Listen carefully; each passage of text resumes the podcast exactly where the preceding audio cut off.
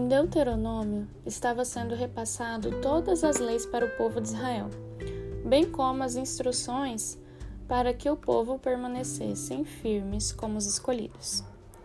Uma das coisas que Moisés cita bastante é guardar os mandamentos e se lembrar das coisas que Deus havia feito.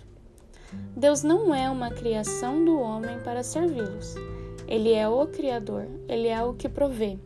Dizer que o homem não vive pelo pão é dizer que não depende da força do seu braço, porque o sustento vem pela palavra de Deus. As coisas existem porque Deus quer que elas existem, diz para elas existir e cuida delas. O Verbo se encarnou porque foi vontade e plano de Deus que Jesus viesse a existir e cumprir seu propósito segundo a boca de Deus.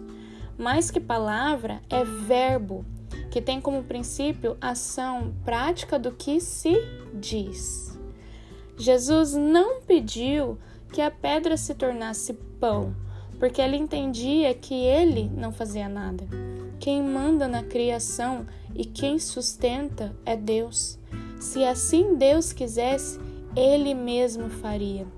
Pois não se trata de Cristo, mas de tudo que procede da boca de Deus. Não foi Deus que pediu para transformar, mas o tentador, aquele que intenta o mal, assim como a nossa carne. Jesus entendeu, guardou os mandamentos, reconheceu seu Senhor e viveu pela boca de Deus tudo o que Deus queria que Israel fizesse.